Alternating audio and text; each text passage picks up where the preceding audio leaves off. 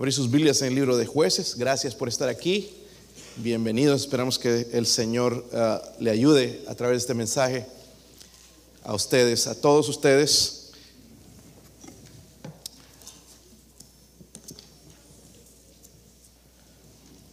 Este mensaje es un poco difícil, hermanos, pero creo que es necesario. He estado orando por esto y es la voluntad de Dios. No lo tome personal. No lo tomen personal, porque no estoy hablando acerca de ninguno de ustedes, estoy hablando acerca de todos nosotros. Algunos se molestan y lo toman personal, no lo tome personal, eh, es para toda la iglesia. Si hay algo que va a aplicar y le va a ayudar, agárrelo, pero no es, no es para usted eh, específico, no pensando en usted. ¿okay? Yo ni siquiera sé, si, si, van a venir o no. Eh, dejo nomás que el Señor uh, hable a nuestros corazones. So, voy a hablar a favor de nuestros jóvenes, a favor de ellos. ¿Ok? Y en jueces 2, vamos a leer del versículo 1 al 23, hermanos, vamos a, tratar de aprender algo en esta mañana. No se agüiten por son versículos, 23 versículos, quizás es lo único que va a leer en esta semana, así que de gloria a Dios más bien, ¿verdad? Pero aquí, hermanos, le ponemos, le echamos ganas leyendo la Biblia. Versículo 1 lo leo yo, ustedes el 2. Así sucesivamente, vaya poniendo atención. Y en el versículo 23 leemos todos. ¿Sí lo tienen? Jueces capítulo 2, versículo 1 dice así. El ángel de Jehová subió de Gilgal a Boquim y dijo, yo saqué de Egipto y os introduje en la tierra de la cual había jurado a vuestros padres diciendo, no invalidaré jamás mi pacto con vosotros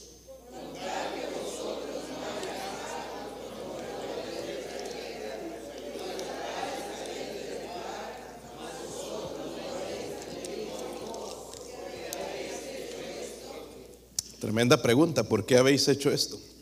Por tanto, yo también digo, no los echaré delante de vosotros, sino que serán azotes para vuestros costados y sus dioses os serán tropezadero.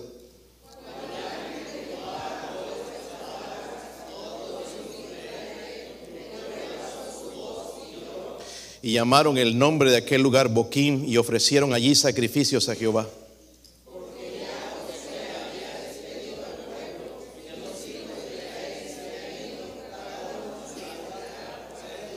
Y el pueblo había servido a Jehová todo el tiempo de Josué y todo el tiempo de los ancianos que sobrevivieron a Josué, los cuales habían visto todas las grandes obras de Jehová que él había hecho por Israel.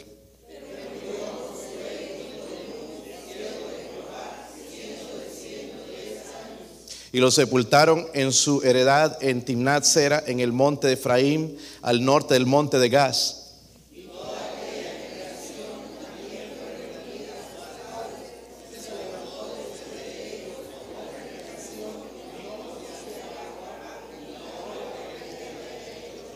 Después los hijos de Israel hicieron lo malo ante los ojos de Jehová y sirvieron a los Baales.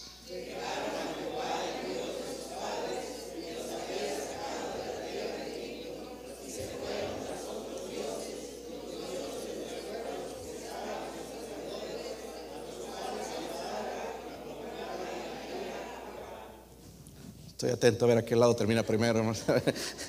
Versículo 13. Y dejaron a Jehová y adoraron a Baal y a Astarot.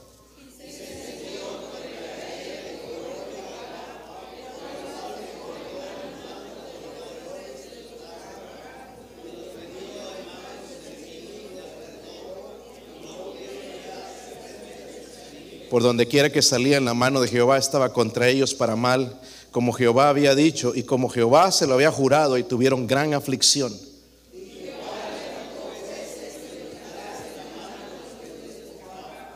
Pero tampoco oyeron a sus jueces, sino que fueron tras dioses ajenos, a los cuales adoraron y se apartaron pronto del camino en que anduvieron sus padres, obedeciendo a los mandamientos de Jehová. Ellos no hicieron así.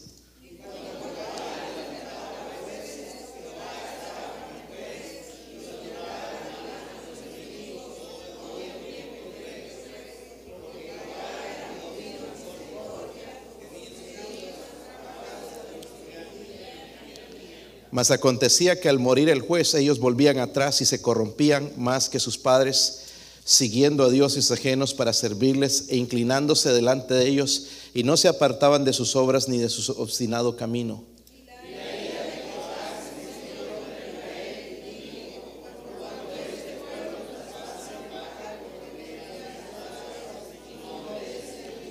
Tampoco yo volveré más a arrojar de delante de ellos a ninguna de las naciones que dejó Josué cuando murió.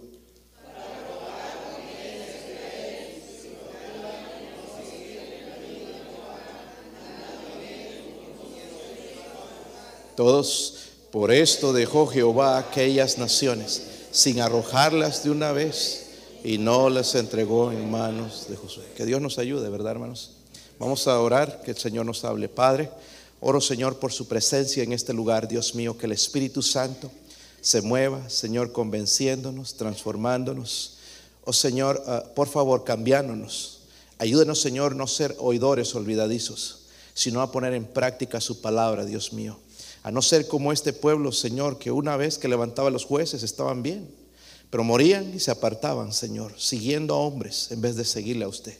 Ruego, Señor, por favor, por su ayuda. Si hay alguien sin Cristo aquí o alguien que nos escucha en su casa o en algún lugar, Señor, ruego por favor, por sus misericordias, que pueda salvar, traer la convicción de la salvación en Cristo Jesús.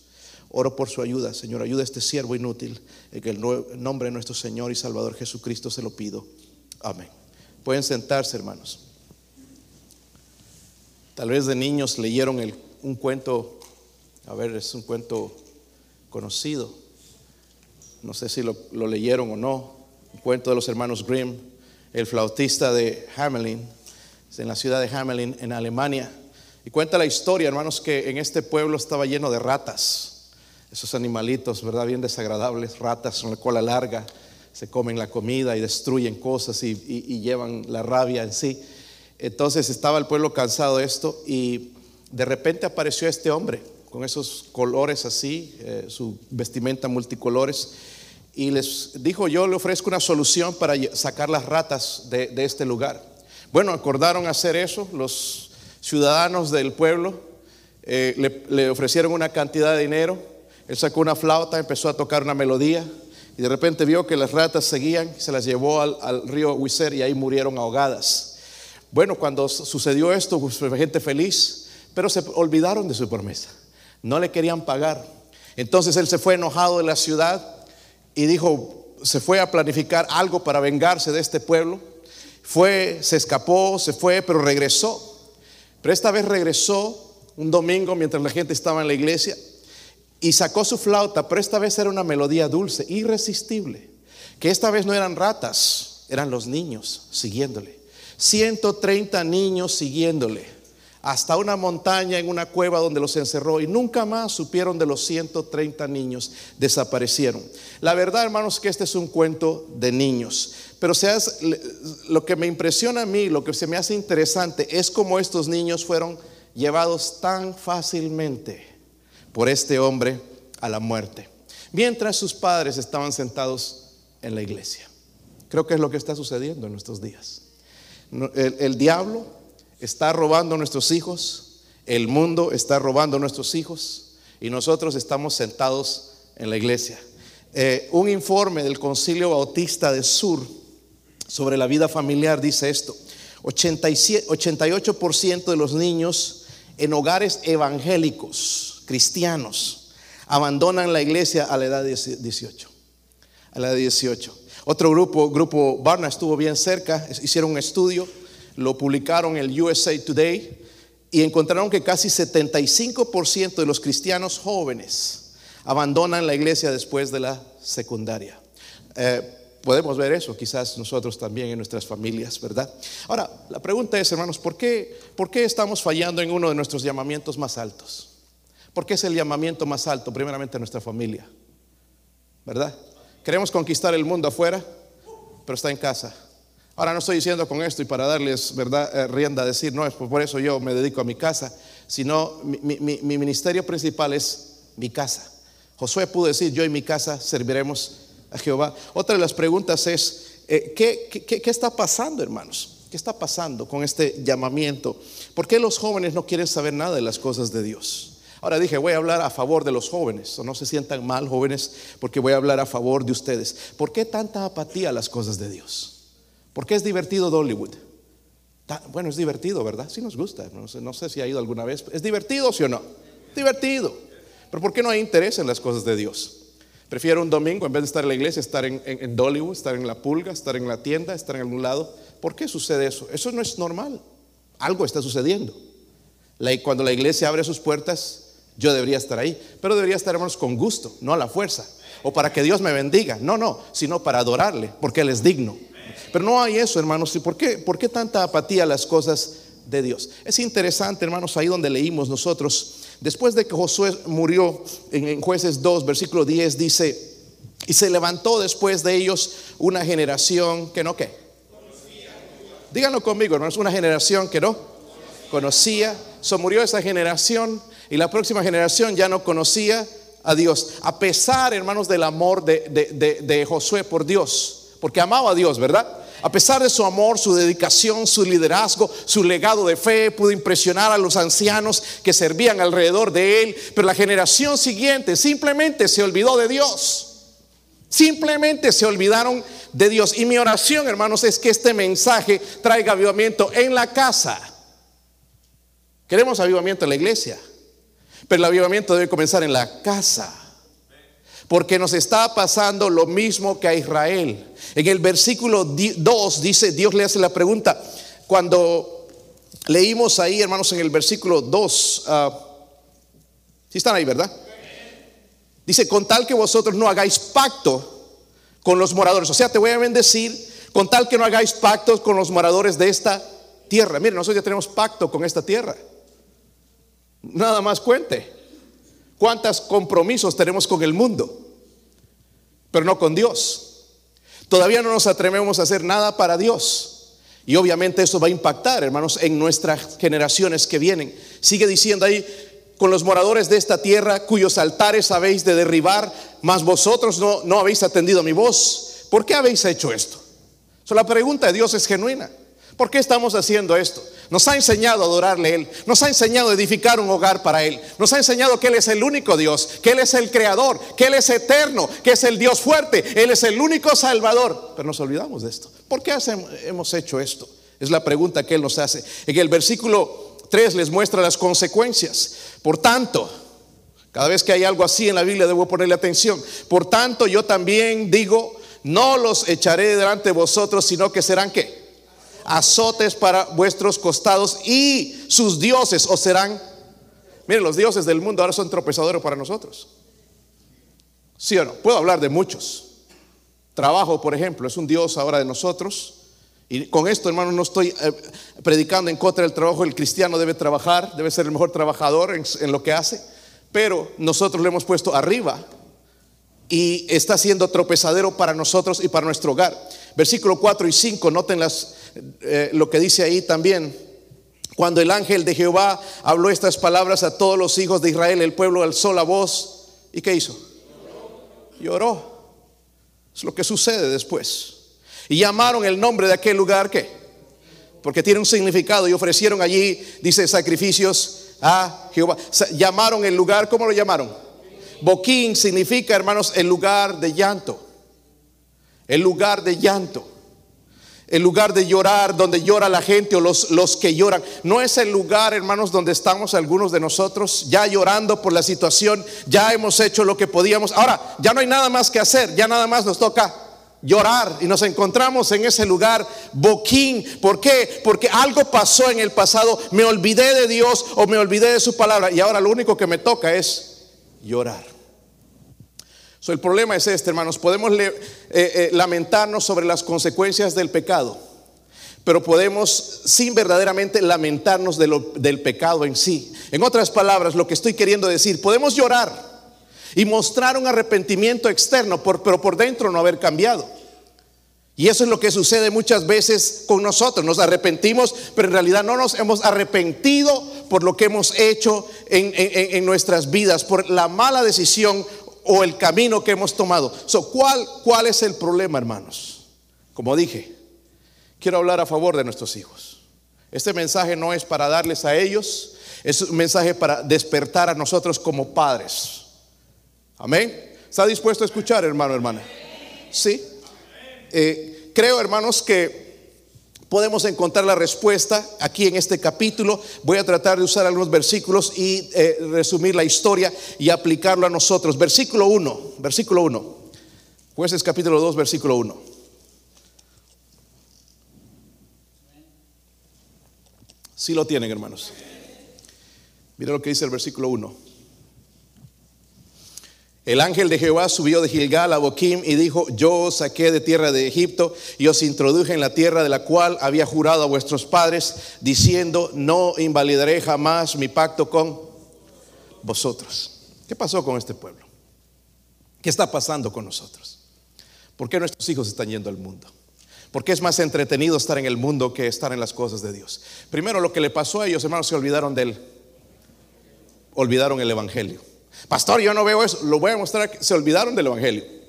Dice, eh, primeramente, hermanos, el ángel de Jehová. ¿Sabe que el ángel de Jehová ahí es una teofanía o una cristofanía? O sea, en otras palabras, es la aparición de Cristo en el Antiguo Testamento. Él mismo va a aparecer para dar este mensaje tan importante. El mismo Señor va a dar este mensaje, ¿verdad? Que es tan importante. Luego dice, el, el mensaje de él decía, yo os saqué de dónde?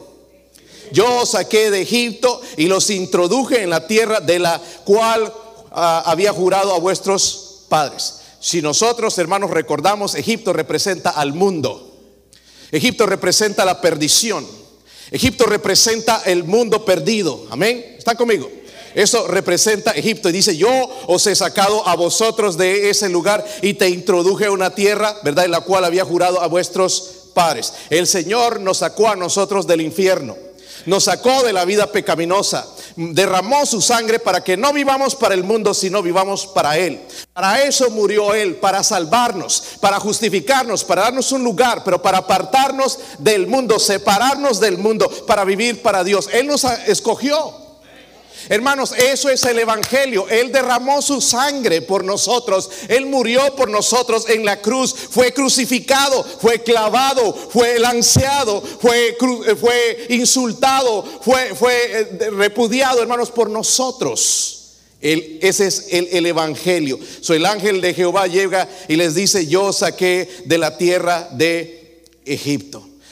hermanos, la palabra Evangelio significa esto anunciar buenas nuevas. Amén. Nosotros pensamos que eh, prendiendo el televisor, en alguna vez, algún noticiero nos van a traer buenas noticias y casi no hay. Cada vez se ponen peores. Y déjame decirles, se van a poner peores. Si tú lees la Biblia, vas a notar que no mejora. Amén. Estoy, estoy pastor. Si estarías enfocado en Dios, no estarías aguitado. Pablo entendía, hermanos, el poder del Evangelio.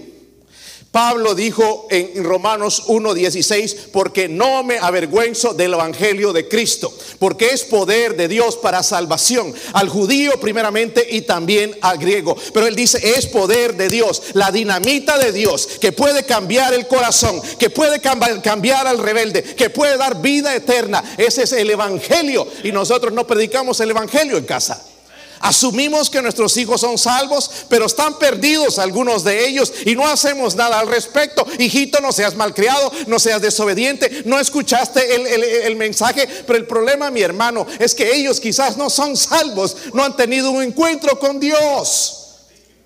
¿Cómo van a hacer algo que lo conocen?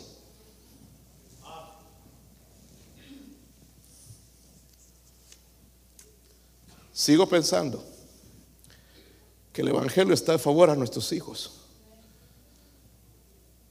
Y hemos fallado como padres. Estamos rascando la cabeza,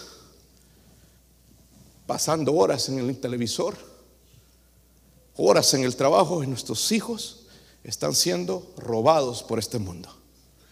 Pablo entendió la importancia del Evangelio y dijo, ay de mí Ay de mí, un ay es un castigo. Ay de mí si no anunciare el Evangelio, una carga por las almas, porque sabe Él que la eternidad, el, alma es eterna y es una eternidad la que pasará en el infierno. Y dice, ay de mí si no anunciare el Evangelio, algo que yo sé que puede cambiar la vida de fulano, que puede cambiar la vida de mis hijos, y ay de mí si no lo anuncio.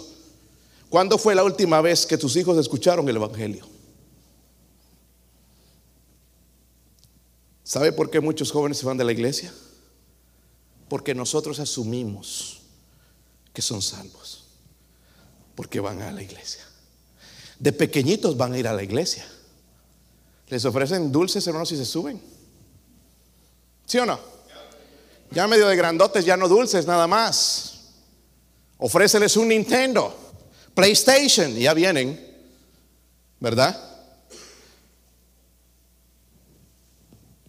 Estamos asumiendo, hermanos, cuando jamás han poseído la fe personal en Cristo. Lo que cambia, hermanos, es el Evangelio muchacho malcriado, desobediente, no sé por qué andas tan frío con Dios. Hermano, predíquele el Evangelio. La cruz de Cristo. Es ahí donde debemos ir, hermanos, porque en la cruz fueron perdonados nuestros pecados, fueron clavados para siempre. Y hay que llevarlos de vez en cuando a la cruz. ¿Sabe cuál es la solución a nuestras adicciones, a nuestra apatía, a nuestra soberbia que tenemos? La cruz. Por eso tengo que predicarles todo el tiempo la cruz, hermanos, porque algunos no entendemos. Seguimos jugando al ofendido, al niñito ofendido en la iglesia. Y tengo que llevarlos a la cruz de Cristo y mostrarles que Él murió por ustedes porque les ama tanto que no quiere que vayan al infierno. Tenemos que predicar el Evangelio, hermanos, en casa. Allá se los predican en la iglesia. Tenemos que predicarles. ¿Sabe qué mejor oportunidad sentarte con fulano? Hijito, de verdad, a ver, recuérdeme, si usted recibió a Cristo. Te va a decir. A mí no me va a decir, va a decir, sí. Va a levantar la mano. ¿Verdad? Pero quizás no. Pero en casa, hermanos, hay la oportunidad de que sí. ¿Están conmigo, hermanos? Predique el Evangelio. Cristo sigue perdonando pecados. No le sigas acusando de algo que hizo hace 10 años. Y te recuerdas que me rompiste esa vez. Y mira el carro, me lo dañaste, me lo raspaste. Mira el rayón que tiene. Llévalo a la cruz y perdónalo porque el Señor te perdonó a ti. Siguen guardando rencor contra sus hijos de ya lo que hicieron. ¿Cómo podemos, hermanos, cambiar a un muchacho? A una muchacha nada más diciéndole. Tiene que ser el Evangelio. Pablo lo entendió, es poder de Dios para salvación. Al judío, primeramente, también al griego. Ahí está, los griegos somos nosotros, los gentiles. Es poder de Dios. Amén. Es poder de Dios y yo sigo creyendo en ese poder, hermanos. Y de vez en cuando, cuando me reúno con mis hijos, tengo que decirles y hablarles del Evangelio, recordarles que Jesús murió por ellos, de que se aseguren de que son salvos, porque si no van a pasar la eternidad en el infierno. Y no importa que se memorizaron todos los versículos, si no son salvos, van a ir al infierno. ¿Cómo le puedo pedir a un hijo, hermanos, que vaya a la escuela dominical? Si yo mismo no voy. Ahora sí está callado. Es que yo ya sé eso, pastor. Porque lo sabemos todo. Se nos está derrumbando el hogar. Si no supiéramos nada e iríamos a la cruz y pedir ayuda al Señor, nuestros hogares serían diferentes. Estoy aquí de escuchar del mal testimonio no solamente adultos, jóvenes. Papá quizás no sabe, mamá no sabe nada. Porque están allá en el Facebook y están contando y están chismeando y están hablando mal de los hermanos y están aquí cotorreando y están allá mirando que estuvieron de vacaciones por aquí, por allá, pero no están mirando la situación espiritual de sus hijos. Hermano, predique la cruz. Predique a Cristo. El poder del Evangelio en un devocional. Pastor, yo no sé ni cómo. Pues vengan a la iglesia. Cada vez enseña aquí, hermanos, cómo, cómo enseñar la palabra de Dios. No hay excusa. Si fulano, si Junior va al infierno, hermano, no es culpa de nosotros aquí en la iglesia. Es culpa en el hogar que nunca escuchó el Evangelio en casa. Ah, ya mi hijo hizo una profesión allá, pues si lo bautizaron. Y fue genuino. ¿Cuántos, déjenme probarle esto porque algunos están enojados. ¿Cuántos pensaron que eran salvos en un tiempo, pero se dieron cuenta con el tiempo que no eran salvos y recibieron a Cristo? Ahí está, mire. Ahí está. Saben, yo bauticé a mi esposa. Los que estaban en física saben. De niña ella creció en la iglesia, vivió en la iglesia, sirvió en la iglesia, pero a cierta edad se dio cuenta que estaba perdida. Y esa convicción la tiene que traer el Espíritu Santo. Pero esa convicción no va a venir si no predico el Evangelio.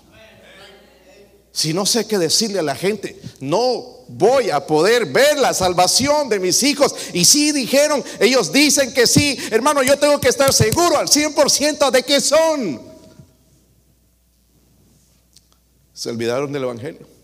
Dios los sacó de Egipto para llevarlos a una tierra nueva y se olvidaron del Dios que los sacó. ¿Están conmigo? Número 2, versículo 3. Qué bueno cuando uno se enoja, ¿verdad, hermanos? Eso, me indica que es para nosotros el mensaje. Si sale bien así y sin enojarse, digo, ah, que fallé. Estuvo mal el mensaje. Pero cuando se enojan, está trabajando. Versículo 3. Dice, por tanto, yo también digo, no los echaré delante de vosotros, sino que serán que azotes para vuestros costados y sus dioses os serán de qué? Tropezadero. Lo que veo aquí, hermanos, es esto. Primero olvidaron de predicar el Evangelio del Dios que los sacó de Egipto, pero también olvidaron, hermanos, que Dios peleaba las batallas de ellos. Amén. Se olvidaron. Eh, eh, dice, por tanto yo también digo, no los echaré de delante de vosotros. ¿Sabe quién es el que peleaba las batallas por ellos?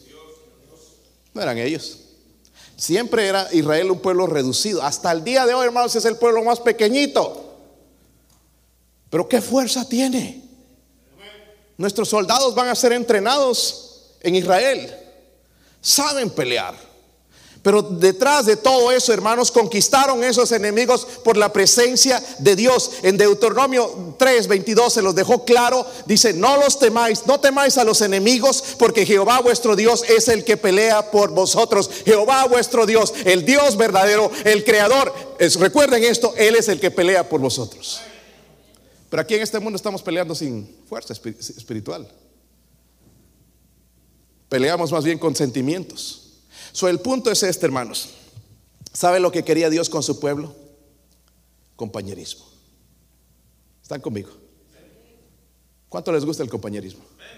Algunos no son bien antisociales, ¿verdad? Pero en el cielo va a cambiar eso, hermanos. Allá no puedes estar en la esquina, allá es, ay, ¿quién es fulano? Allá está el hermano tal, escondido por allá. No, allá vamos a ser sociables, ¿entiende? Muchas veces la razón por la que no nos socializamos es porque traemos cosas en nuestro corazón. Eh, pero bueno, eso es otro tema para otro día. Nos gusta ser sociables, ¿sí o no? Hay iglesias donde hemos ido, hermanos, termina el servicio, ya no hay nadie. Desaparecieron los hermanos. Y no se conocen. Le pregunta si fulano, ¿quién es ese? Yo espero aquí que sepan todos los nombres. No son muchos para aprender. Si tú oras por ellos, no se te van a olvidar jamás. Eh, y nos gusta el compañerismo. Pero ¿sabe dónde viene eso? De Dios. Él quiere compañerismo con nosotros. Él quería compañerismo con su pueblo. Y él dijo, yo peleo, pero ustedes caminen conmigo, ustedes me obedecen. Yo voy a ir delante de ustedes, pero ustedes caminen conmigo. ¿Y qué hizo el pueblo, hermano? Se fue por otro lado, ¿verdad? Se fueron a, eh, pensando que ellos mismos iban a, poder vencer a sus enemigos. Y dice el Señor, les dice, no los echaré delante de vosotros, sino que serán azotes para vuestros costados y sus dioses serán qué. ¿Han pensado en cosas que nos tenemos como tropiezos? Uno es el teléfono. En vez de ser bendición es un tropiezo. Aunque lo aceptes o no es un tropiezo. Nos podemos echar cuatro o cinco horas al día en el teléfono, pero no podemos estar diez minutos con Dios. Pero después el teléfono, cuando vengan los problemas, cuando haya un accidente, cuando haya una situación, cuando esté por divorciarme, cuando mis hijos sean marihuanos, ¿qué va a hacer el teléfono? A ver, voy a Google cómo sacar a mis hijos del infierno. No sabe. Yo le he preguntado a Siri, ¿Are you saved? Siri, ¿está, ¿eres salva? No puedo hablar de eso. ¿Qué sabe esta gente? Hermanos, toda esa eh, eh, gente perdida, hermanos, que nos dan estas cosas.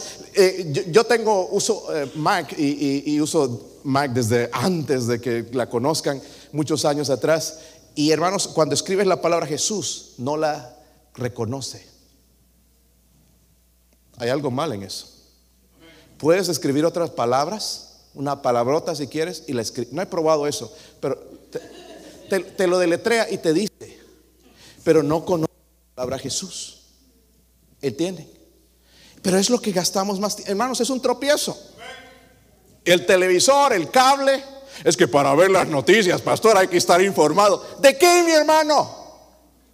¿De que el mundo se está yendo al infierno? Noticieros donde nos están mintiendo, diciendo cosas que no son ni suceden. Mejor ir al mejor libro donde hay noticias verdaderas, reales, a la palabra de Dios. Hermano, si no puedo ir todo el tiempo, de vez en cuando puedo darle una ojeada, pero nosotros nos gastamos cinco o seis horas.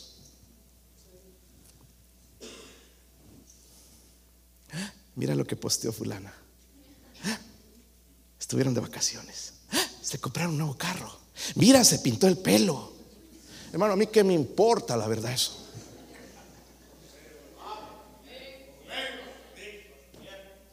Eso es para gente que no tiene nada que hacer. Yo sé que duele, hermano o hermana, pero es la verdad.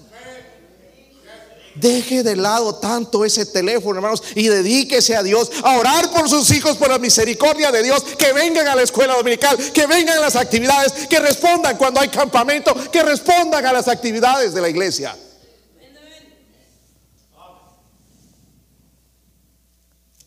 Se olvidaron de que Dios peleaba por ellos. Ahora, miren Romanos 8.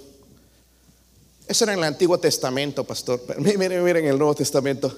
Romanos 8, versículo 37.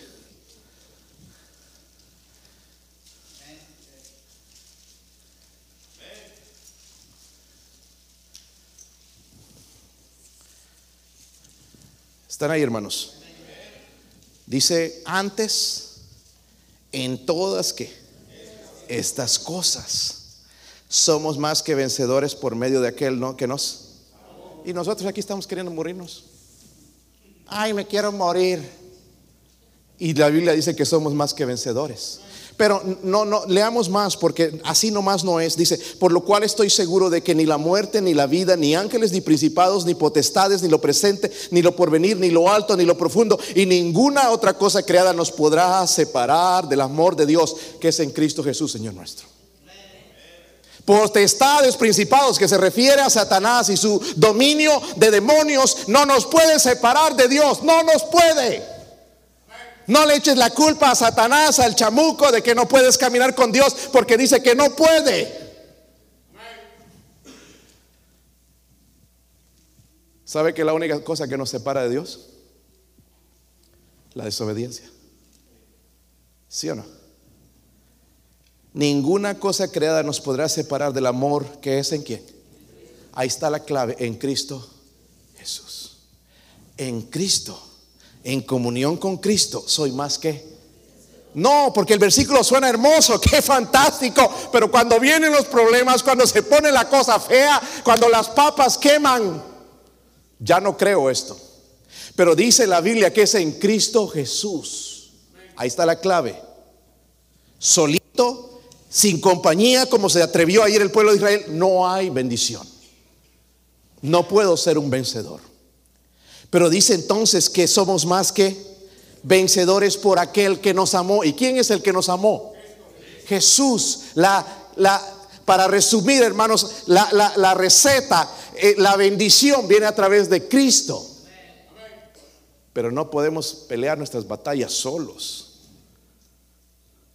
Cuando estoy informándome más, hermanos, acerca de esto, yo he tenido adicciones, pero hay unas adicciones que esclavizan y son fuertes. Y la gente quiere salir de todo eso y no pueden.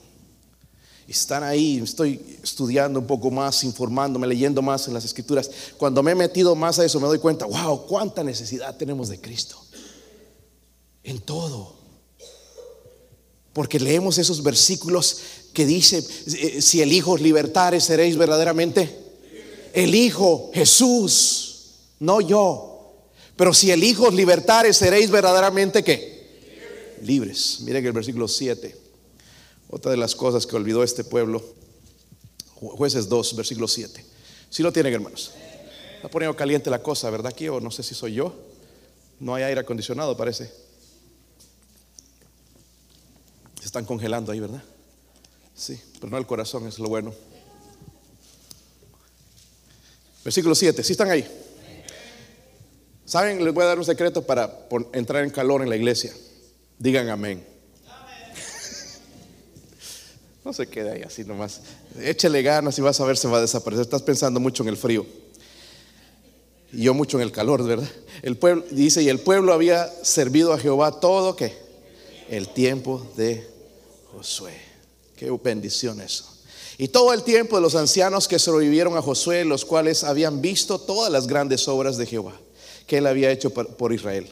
Pero murió Josué, hijo de Nun, siervo de Jehová, siendo de 110 años y lo sepultaron en su heredad en Timnat Sera, en el monte Efraín, al norte del monte de Gaz. Y toda aquella generación también fue reunida a sus padres. Y se levantó después de ellos otra generación que no conocía a Jehová ni la obra que él había hecho por Lo mismo, como dije, estoy predicando a favor de nuestros hijos. Ellos se olvidaron, hermanos, que, que la fe es un caminar personal. Díganlo conmigo. La fe es un caminar personal. Si yo camino por fe, no automáticamente ellos van a caminar por fe. ¿Ok? Es personal. ¿Están conmigo? Es personal. Todo estuvo bien, hermanos, en los días de Josué. Dice que el pueblo había servido a Jehová todo el tiempo de... Qué bueno, hermanos, ¿verdad? Josué, pero se, se fue Josué. La muerte va a llegar. Nuestros hijos, nuestros hijos se van a quedar sin padres. ¿Van a seguir a Dios? Y yo estoy viendo otra cosa en la iglesia y quiero advertirle a los padres que piensan que sus hijos están aquí. Pero lo que estoy viendo es que sus hijos ya no tienen la fe que deberían tener y los hijos de ellos ya no van a servir a Dios. Aquí se están jactando que sus hijos están aquí. Pero sus hijos, los hijos de sus hijos ya no van a buscar a Dios. So cuidado, cuidado. No nos hagamos aquí, hermanos, a miren, mis hijos aquí están en la iglesia. Bien jactanciosos, ¿verdad? Y lo que provoca eso, hermanos, es ir a Dios nada más. Porque necesitamos la gracia de Dios con nuestros hijos. Pero necesitamos obediencia. La fe, hermanos, es un caminar, ¿qué? Personal. Josué caminaba con Dios. La pregunta es, hermano, hermana, ¿tus hijos saben que tú caminas con Dios? No si tú dices, si tus hijos saben que tú caminas con Dios, porque es diferente, ¿verdad? No, pues yo veo a papá que llega a la casa y empieza a hablar mal del pastor. Qué triste para estos hermanos. Te estás echando tierra encima. Estás abriendo el hueco donde vas a caer. No hables mal del pastor y los líderes de la iglesia en tu casa, delante de tus hijos porque no van a respetar a las autoridades. Y el problema, hermanos, es que no van a respetar en ningún lugar la autoridad. Quiero recordar, recordar esto a la iglesia. Yo no soy perfecto, se han dado cuenta, ¿verdad? Hay, hay, muchos amenes, ¿verdad, hermanos? Díganlo, aprovechense. Miren, es tiempo de predicarme. Están dando la oportunidad, los están enojados. Se han dado cuenta que tengo errores. Tengo problemas, ¿verdad? Espirituales. Soy un humano.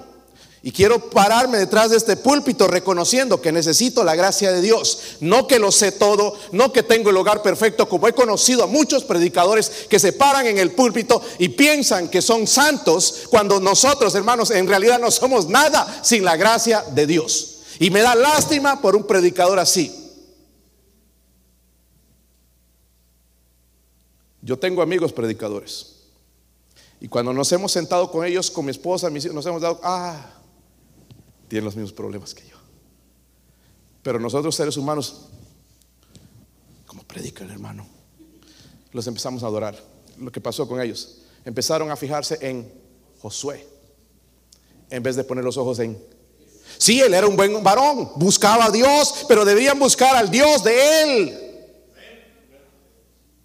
Amén. Esto está pasando en las iglesias. Y no voy a mencionar mucho, hermanos, pero esto es lo que está pasando. Si fulano no me hace caminar, yo no camino. El caminar y la fe es personal. Por eso, hermano, hermana, ¿camina usted con Dios? Digo, sus hijos saben que caminas con Dios. Me gustaría que los hijos respondan y levanten su mano, pero no, ¿verdad? Mejor que no, porque nos va a dar cosa y nos va a caer mal el almuerzo. Josué, hermanos, caminaba con Dios. Y dice en la Biblia también se levantó después de ellos otra generación que no, ¿qué?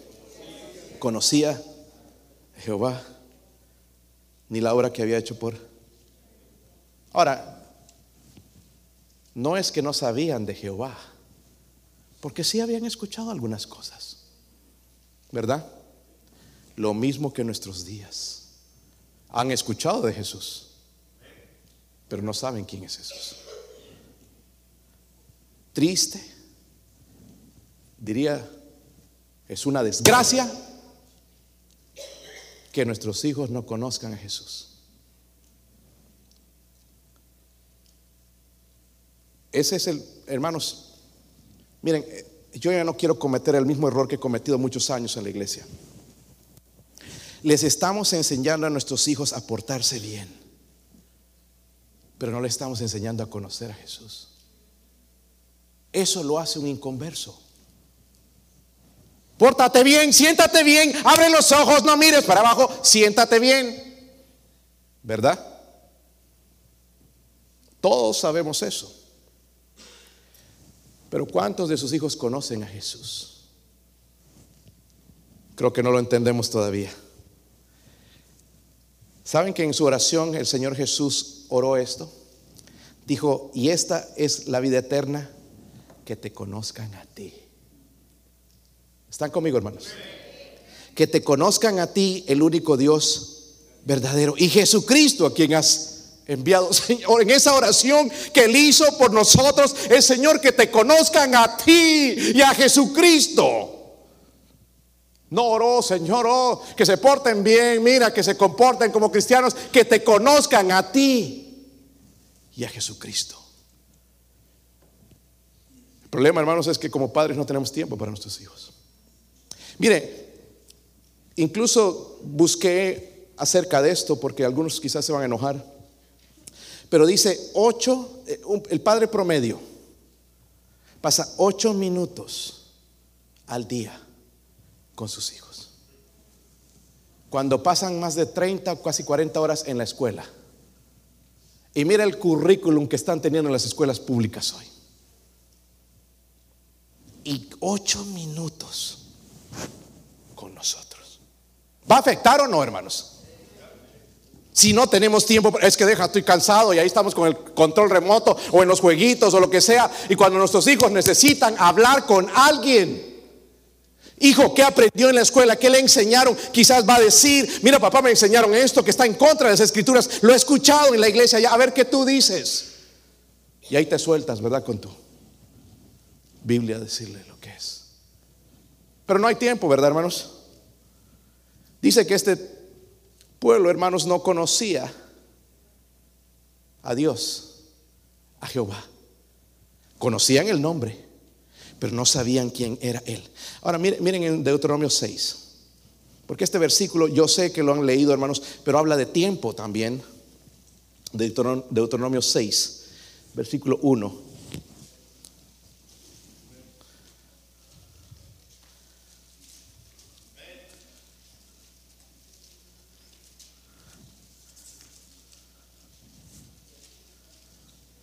¿Están ahí, hermanos? ¿Siguen enojados? Qué bueno, ¿verdad? Pues sí están abriendo su corazón. Pues eh, los que sí dicen que sí, hermanos, aquí en el altar, ¿ok? Miren, una razón, hermanos, porque les digo, y esto es aparte, cuando oramos, no se pongan de rodillas, porque hay gente que quiere salir y no, están ahí obstaculizando. Mientras están parados, entonces la gente puede salir, ¿me entiendes? Pero algunos somos necios y rebeldes y ahí nos ponemos en vez de venir aquí al altar, vengamos al altar. Es algo extra, pero he notado eso con gente que quiere venir y no hay por dónde salga. No se pueden saltar de ahí del medio para acá. So, pensemos en las otras personas también. Deuteronomio 6, versículo 1. ¿Están ahí? Estos pues son los mandamientos, estatutos y decretos que Jehová vuestro Dios que Hermanos, esta mañana le enseñé a los jóvenes, que le voy a enseñar también a los líderes y predicadores, hay una diferencia entre preceptos, principios, convicciones, ¿ok? Y preferencias. Porque en los púlpitos hoy estamos predicando preferencias y la Biblia no dice nada acerca de eso, ¿ok? Pero esto es un mandamiento. Y dice, estos son los que son preceptos, o los mandamientos, estatutos y qué más? decretos de Jehová vuestro Dios mandó que se enseñase para que los pongáis por obra en la tierra a la cual pasáis vosotros para tomarla, para que temas a Jehová tu Dios. Ahí está lo primero, guardando que que guardes todos sus estatutos y sus mandamientos que yo te mando, tú, tu hijo, el hijo de tu hijo, todos los días de tu vida para que tus días sean que prolongados. Oye pues, oh Israel, cuida de ponerlos por obra para que te vaya bien en la tierra que fluya leche y miel y os multipliquéis como te ha dicho Jehová, el Dios de tus padres. Oye Israel, Jehová nuestro Dios, Jehová uno es. Amarás a Jehová tu Dios de todo tu corazón y, de, de toda tu alma y con todas tus fuerzas. Y estas palabras que yo te mando hoy estarán sobre tu corazón y las repetirás a tus hijos y hablarás de ella estando en tu casa y andando por el camino y al acostarte y cuando te... ¿Sabe de qué habla esto de tiempo? Si yo no tengo tiempo no puedo hacer esto. Es que vivimos aquí en esta sociedad, pues deja el trabajo, consíguete otro donde tengas tiempo. Para mí es más valioso, hermanos, mis hijos, que ganar 40 dólares la hora. Digo, para mí. Quizás usted no. Pero para mí es más valiosa su alma, el futuro de mis hijos, que 40 dólares a la hora. Usted tome la decisión, yo, esa es mi convicción, de que yo debo pasar más tiempo con mi familia. Eh, hermanos, ¿podemos pasar un poquito más de tiempo con nuestros hijos? ¿Cuántos hijos les gustaría pasar más tiempo con sus papás? A ver, levante su mano, jóvenes. Ahí está, sin miedo, no les van a pegar. Si les dicen algo, vienen a hablar conmigo, ¿ok? A conocer más a tu papá, a ver qué le gusta, porque hasta ahorita no sabes qué le gusta qué no le gusta. Pasar tiempo, no solamente que te regañe, ¿verdad? Que te, llame nada más para, para, regañarte de que no hiciste esto, de que quieres pasar tiempo agradable con él, ¿verdad? Que te lleve a comer al McDonald's o cualquier otro lugar, que te lleve a comer el chino o al, a, mejor les daré una buena idea, jóvenes, dígale que lo lleven al rodicio allá al brasilero, 50 dólares el cubierto. Eh, tanto que trabajan, perdido que gasten ese dinero, ¿verdad? Ah, ya, ahora sí, ya no les gustó eso, ¿verdad? Para mí, hermanos, es triste. Dice que no conocía a Jehová, versículo 10. ¿Qué más? Ni la. Está en el versículo 10. ¿Ni la qué? ¿Ni la qué, hermanos? So, no conocían a Dios. Una cosa, que Dios es el creador, es el salvador, es bueno, nos suple, Él me da poder, Él es mi refugio, Él es mi fuerza. No conocían a Jehová, pero tampoco qué. ¿Qué obras había hecho? Los había sacado al pueblo abriendo el mar rojo, un milagro, luego el, Jordán y todas las obras que hizo Dios con poquitos, luchando contra montones y no sabían de la obra de Dios. El otro día, hermanos, que fui a visitar a los hermanos Ruiz a la panadería, eh, llegué y yo, hermanos, yo prefiero pan que un steak. Yo sí soy del pan, hermanos. Yo oro al Señor, Señor, danos el pan de cada día. Y que llego y entro, hermanos, y estaban esos bolillos gigantes sabrosos. Y me tentaron, me quedé así, ya estaba entrando a la cocina, ya, ya entro, hablo con ellos. Pero los bolillos, hermanos. Y el problema no había dinero aquí. Y decía los bolillos. Qué bueno se ven esos bolillos. Yo veo un bolillo de esos, hermanos, es una tentación tremenda. No me puedo resistir al bolillo. Y estos también son bolilleros. Llegué con mis bolillitos después. Pero bueno, la cosa es así.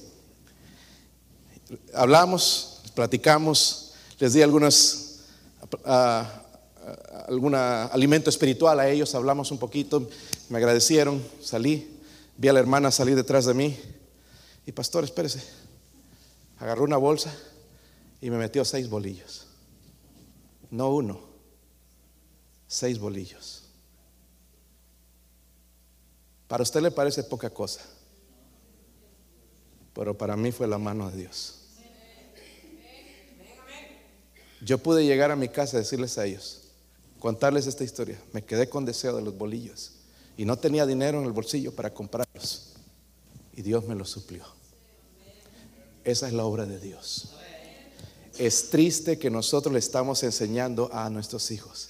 La única obra que conocen es lo que el cheque semanal puede hacer. Si no hay cheque estamos enojados, estamos deprimidos. ¿Y ahora qué voy a hacer? Mira que no gastes tanto, que no hay dinero, que se acabaron las horas cuando deberían ver la obra de Dios. Dios sigue siendo Dios.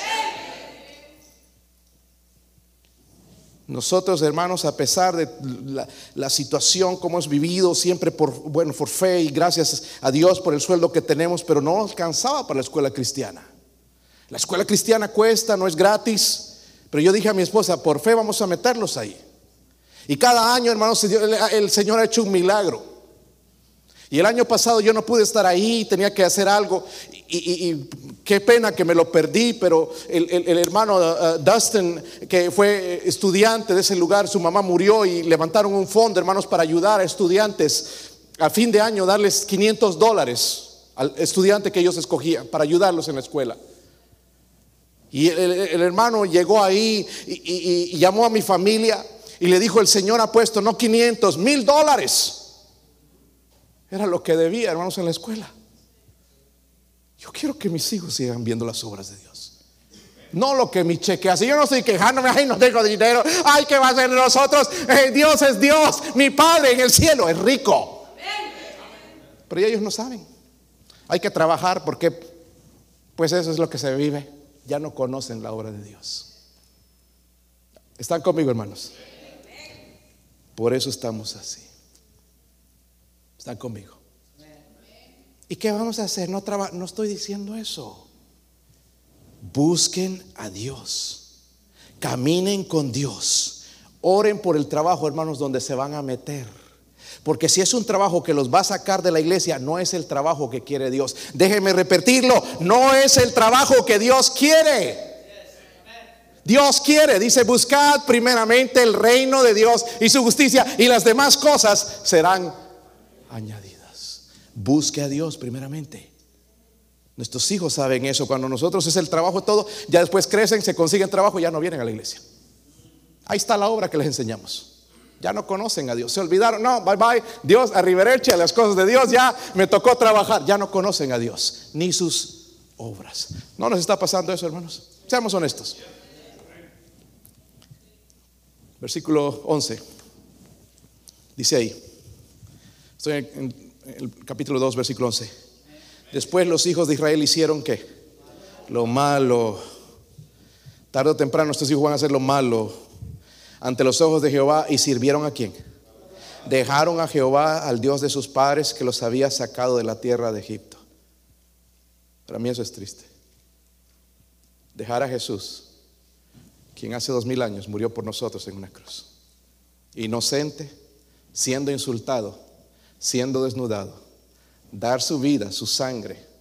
Cuando se burlaban todos, los sacerdotes, se burlaban los soldados, incluso uno de los ladrones, los dos al principio se burlaban de él. Pues si eres Dios, bájate de ahí. De aquel Jesús que no tuvo vergüenza de morir por nosotros. Y lo dejamos. Pero la historia continúa ahí.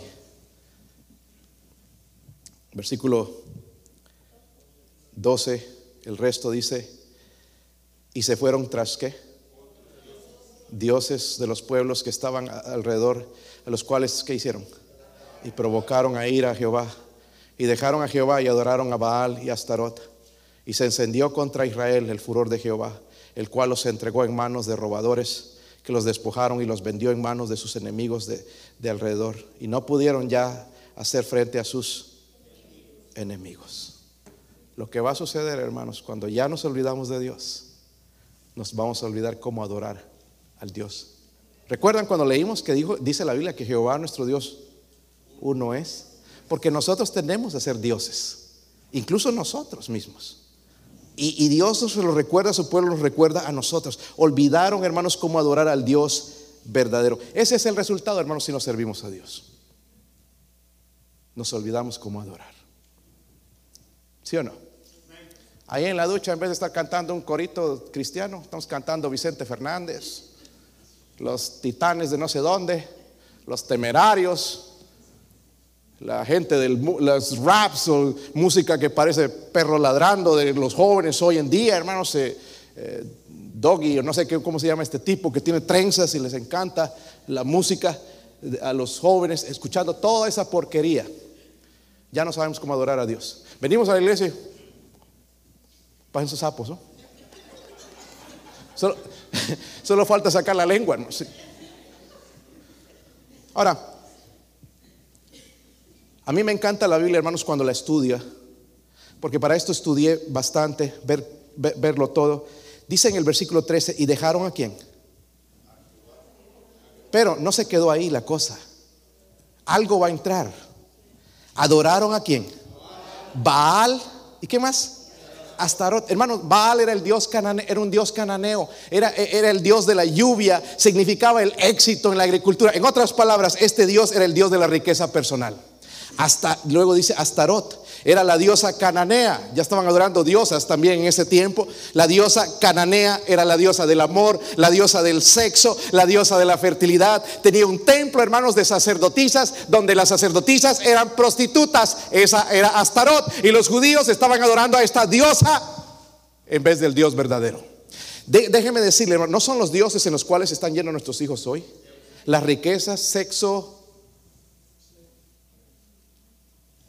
Mm. Si no servimos al Dios verdadero, van a servir a alguien. ¿Están conmigo, hermanos? Que Dios tenga misericordia de nosotros. Que Dios abra nuestros ojos, mis hermanos.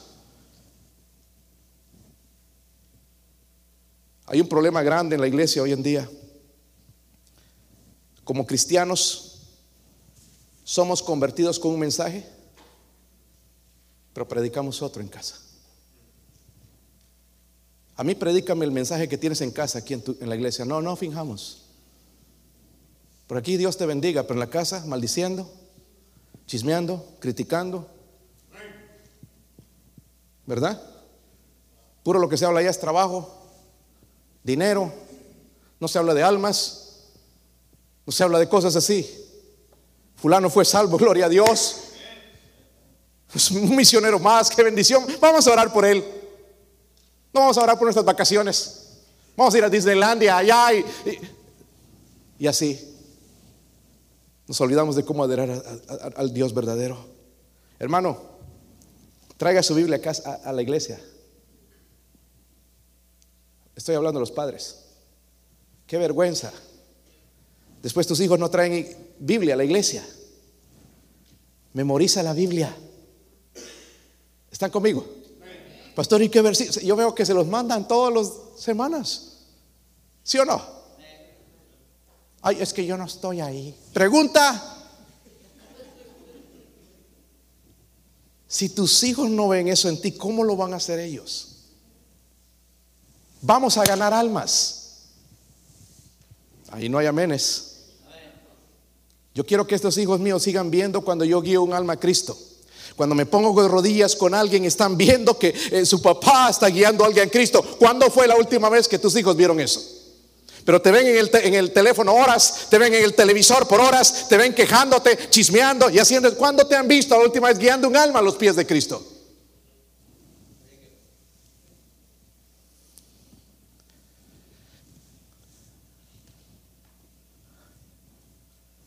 Yo tengo mucha carga por nuestros jóvenes aquí. Pues se nos están yendo. Solo me pregunto cuál es el próximo. Porque si me preguntas, Padre, yo ya sé cuál es el próximo.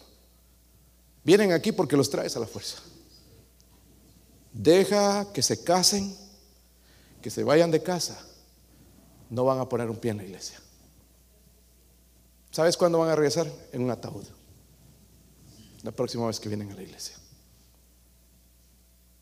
Y no es algo que nosotros, hermanos, tenemos que echar la culpa a alguien más. Es nuestra responsabilidad. Yo estoy contento, hermanos, de que tenemos misioneros. Pero el Señor puso esto en mi mente esta semana. Misioneros, todo continente. Y nos jactamos de eso. Ayudándolos con 100 dólares, 200 algunos, quizás más. Hay iglesias jactándose, yo tengo 200, 300. Yo no quiero llegar a eso, hermanos. Si tenemos cinco, que sean cinco. Pero que en la iglesia tengamos todos nuestros hijos salvos. Estamos enviando misioneros y nuestros hijos están yendo al infierno. Y yo no estoy diciendo que no enviemos. No, no, no vayan a cambiar el mensaje. No estoy diciendo eso. Que velemos por el alma de nuestros hijos. En un tiempo vamos a tener que cerrar el servicio del miércoles, porque los hermanos ya no tienen tiempo. El legado para tus hijos. El próximo pastor que se pare de este púlpito ya no van a tener servicio los miércoles. Porque papá, mamá no tenían tiempo para venir a los servicios. Solamente un servicio. Hay que trabajar. Que Dios nos ayude. Porque ahí se levantó una generación que no conocía a Dios y nosotros estamos haciendo lo mismo. Que Dios nos ayude. Vamos a predicarles el Evangelio. Hoy mismo. Amén. O mañana en su devocional, predíqueles el Evangelio. Vamos a ponernos de pie, mi esposa va a tocar algo